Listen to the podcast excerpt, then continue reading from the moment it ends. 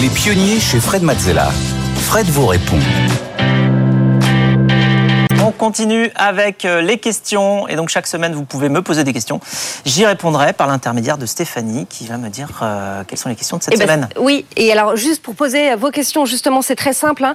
Euh, par écrit ou en format vidéo, c'est possible aussi, et même presque ça nous arrange. Rendez-vous sur la page des pionniers sur le site de BFM Business. Vous avez aussi un QR code qui s'affiche. Première question, Fred, une question de Léo. Comment as-tu vécu tes levées de fonds? As-tu remarqué une perte de liberté dans tes décisions? Alors les levées de fonds, c'est euh, déjà généralement il y en a plusieurs, il y en a des petites et puis des plus grandes.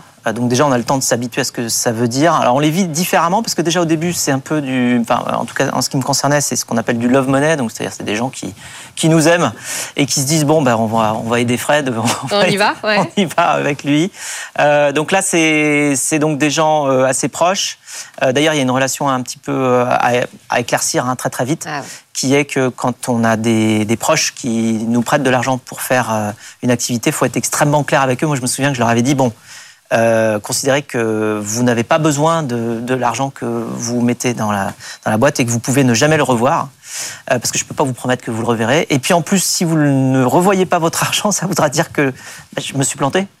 Euh, donc je serais déjà totalement déprimé et j'aurais tout sauf en plus euh, besoin d'avoir perdu mes amis. Donc Oui, c'est j'aurais hein. besoin de vous à On ce moment-là. que ce qu'on est capable de perdre. Voilà, et, et- et donc c'est important de leur dire que on aura besoin d'eux si jamais ça marche pas, et donc faut, faut qu'ils considèrent que euh, voilà c'était du bonus. Euh, donc ça c'est la première chose. Après évidemment on va chercher des investisseurs euh, professionnels euh, petit à petit qui mettent des sommes de plus en plus importantes, et là c'est l'exercice est différent. hein. donc bon il y a évidemment des pitchs, mais il y a aussi beaucoup de données qu'il faut euh, euh, fournir.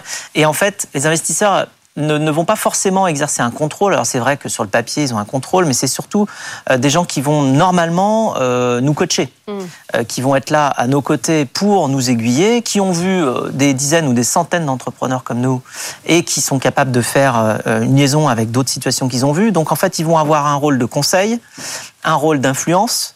Pas forcément un rôle de contrôle, j'ai envie de dire au jour le jour, même si bon, ils nous demandent d'être ordonnés et c'est normal et en fait ça nous aide. Donc en fait, il faut vraiment le voir comme un, tuteur nécessaire et extrêmement salvateur. On enchaîne avec la question de euh, Sophia. Aujourd'hui, on dit prendre un blablacar euh, plutôt que prendre un, covoiturage. Comment avez-vous construit une marque aussi forte? C'est clair que c'est assez. euh, Oui, je pense qu'il y a plein de paramètres. Alors, donc bon, déjà une, marque forte, c'est aussi une marque qu'on retient. Euh, C'est aussi euh, facilité évidemment quand c'est une marque que beaucoup de personnes vont utiliser, hein, parce que du coup le mot circule dans la, dans la société. Euh, c'est vrai qu'au début, euh, au tout début, on s'appelait covoiturage.fr. En fait, on s'est rendu compte assez vite que c'était pas une marque, puis surtout on pouvait pas partir à l'international avec, hein, parce que covoiturage, ça, ça, marchait passe pas, ça passait pas tellement bien en Angleterre. Covoiturage en Espagne non plus. Donc en fait, il fallait trouver autre chose. Et puis, euh, il fallait un mot euh, que les gens retiennent très facilement, donc qui soit mémorisable. Donc, euh, quand on crée une marque, il faut penser à trois dimensions. La dimension euh, valeur de marque qu'on veut véhiculer, euh, de quoi ça va parler. C'est-à-dire, bah, typiquement, Blablacar, ça va être à la fois communautaire avec Blabla et euh, pratique, rationnel avec Car. Euh, donc, c'est euh, de la voiture communautaire, euh, voilà, pour faire très très court. Et donc, ça a quand même un sens relatif à l'activité elle-même. Ensuite, il y a le, le nom, évidemment, donc, qui se traduit directement des valeurs qu'on a définies. Et donc, on, on réfléchit d'abord aux valeurs. Le, le communautaire et le déplacement, c'était quelque chose qu'on voulait retrouver dans le nom. Ensuite, euh, quand on le traduit dans le nom, hop, on se retrouve avec Blablacar, ça marche. Euh, et en plus, c'est mémorisable.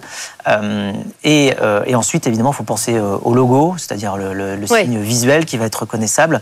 Et en fait, tout ça, plus, bah, plus le fait que tout est marketing, c'est-à-dire qu'à chaque fois qu'on parle de son service, eh bien, on va parler de, de sa marque, euh, fait que petit à petit, eh bien, c'est une marque que les gens, euh, que les gens retiennent. Effectivement, aujourd'hui, Blablacar, c'est un mot qui est utilisé pour remplacer le, Bien sûr, le- enfin, l'activité de covoiturage. À peu près dans tous les pays on est présent. hein. absolument.